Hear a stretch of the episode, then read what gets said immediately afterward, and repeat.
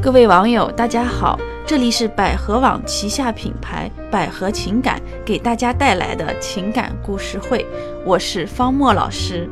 今天要跟大家分享的话题是如何判断男人对小三是真爱呢，还是玩玩？老公出轨啊，是婚姻中每个女人不能承受的痛苦。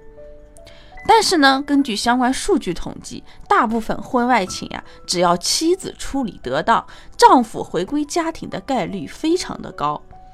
因为呢，大部分男人找婚外情的初衷都只是贪图新鲜。但是需要注意的是哈，男人一旦对婚外的女人动了真感情，问题呢就会复杂了很多。我先给你们讲个案例。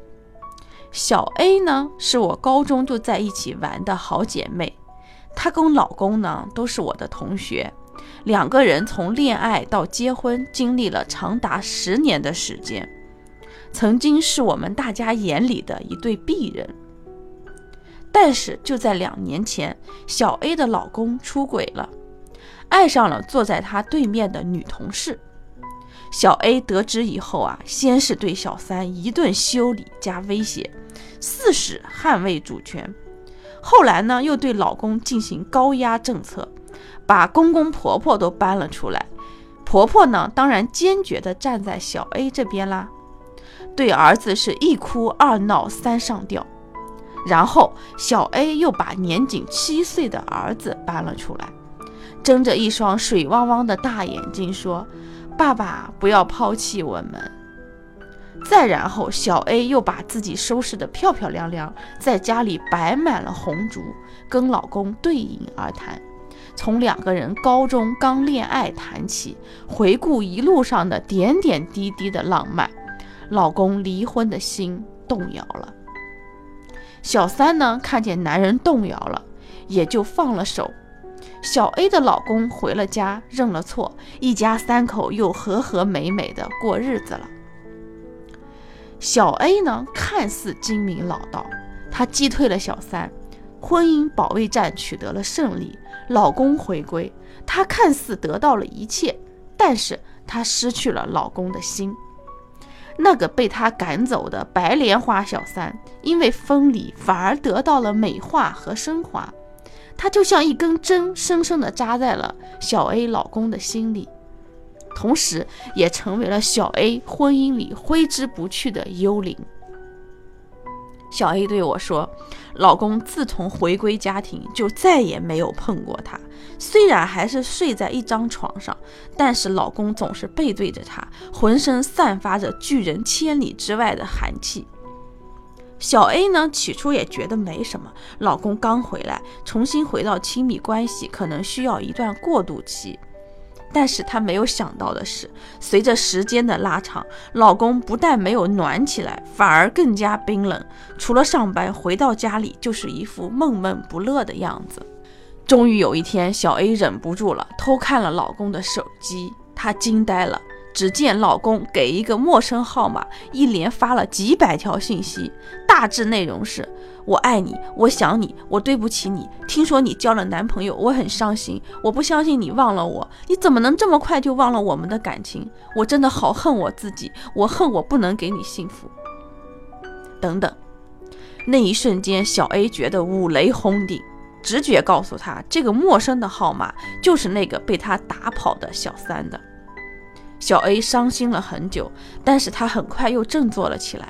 反正小三已经走了，只要她对老公加倍的好，男人的心总有一天会回来的。她可以等他。直到有一天发生了一件事情，小 A 的世界彻底坍塌了，她再也等不下去了。那是一个半夜，小 A 被尿憋醒了，她睁开眼，发现背后有点点昏暗的光亮。于是悄悄地转过头去，那个景象彻底击垮了小 A 最后一点残存的自尊心。她老公正在偷偷地看手机里小三的照片。小 A 绝望崩溃，她终于体会了什么叫男人睡在你身边，心里却还想着别的女人的痛苦。所以，如果男人找小三，啊，并不是生理需求，而是走了心、动了真感情。这个状况对于原配来说是非常难办的，因为把男人的人拉回来容易，把男人的心拉回来却是一项艰巨的任务。有时候得到未必不是一种失去。很多原配费尽心思把老公拉回自己的身边以后，发现小三竟然扎根在了老公的心里。因为你们都懂的，对于男人来说，哈，得不到的永远都是最好的。所以，我觉得针对真爱型的出轨，如果原配没有正确的策略，很有可能就出现小 A 的状况。虽然把老公的人拉回来了，但是小三却变成了他心里永远的女神，而你得到的只是一具冰冷的躯壳。说到这里，我们首先要弄明白的是，男人对小三到底是玩玩呢，还是走了心？这里边有两个判断标准，一个是看婚外情的持续时间，一个是看男人对妻子的态度。著名的两性学专家渡边淳一在剖析男人的婚外情心理时说过，男人的婚外情大部分是一种贪恋新鲜和刺激的行为。一般不会在特定的女性身上持续太长的时间，但是如果他对某一特定的女性持续爱恋超过两年的时间，那么就应该要引起妻子的注意了，说明男人已经在情感上深爱这个女性。如果男人和婚外的某一个特定的女，女性哈持续爱恋超过五年以上，那么他极有可能一辈子爱恋这个女性。我不知道渡边淳一是如何得出这个结论的，但是有一点我可以肯定：男人如果跟小三相处的时间太长，尤其是当妻子发现以后，男人还是不同意跟小三分手的，一定是动了真感情的。第二个呢，就是看男人出轨以后对妻子的态度。如果只是啊出去玩玩的那种出轨，那么男人一般会比较谨慎，收拾好烂摊子不让妻子发觉，甚至有些还会回家加倍对老婆好。我认识一些小三，男人一般会在一开始对他们就表明，我绝对不会离婚，也绝对不会留下来过夜，你也绝对不能走漏风声给我找麻烦。但是如果是真爱型出轨，男人的态度会截然相反，他不会去在乎妻子的感受，可能频繁出差、彻夜不归、电话不接，回家后也会态度冷淡、烦躁不安，找机会吵架。有些男人甚至会直接摊牌要求离婚。这就是男人，男人能够为新欢上刀山下火海，就能够对旧爱心狠手辣。这世界上最温暖的是爱。最凉薄的是不爱。那么这个时候呢，其实男人是非常希望妻子能够主动让位的。那么如果妻子不配合的话，死活不同意，那么一场折磨人的大战呢，就拉开了序幕。对于不愿意离婚、想打婚姻保卫战的妻子，我总结一般会经历三个阶段。第一个阶段，很多女人的第一个反应是要挽回男人。挽回的方式有很多种，有的女人是一哭二闹三上吊，其实这种方法基本上是没什么作用的。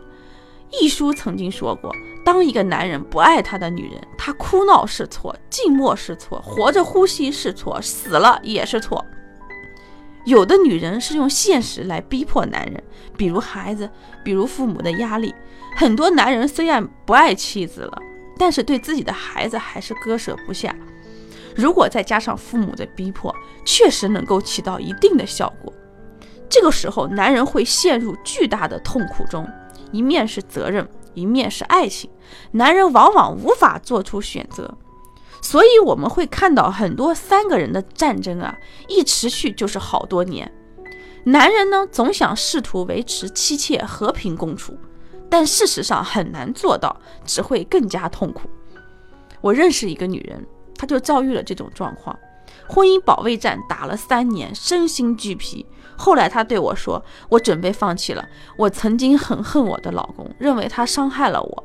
后来有一天，我发现他长满了白发，好像突然老了十岁。我才知道她的内心也非常痛苦，她的日子也并不好过。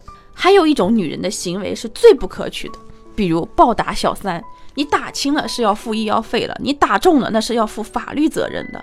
再比如到处吆喝，唯恐别人不知道自己老公在外面干了见不得人的事情，啊，更有甚者啊，傻到去老公的单位告状，生生断了男人的后路。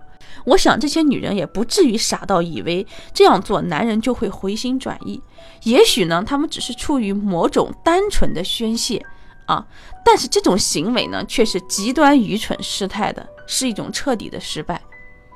如果说男人一开始还对自己的这个背叛啊残存一丝愧疚的话，那么你经过这样的一番折腾，他想必连谋杀你的心思都有了，更别说离婚了。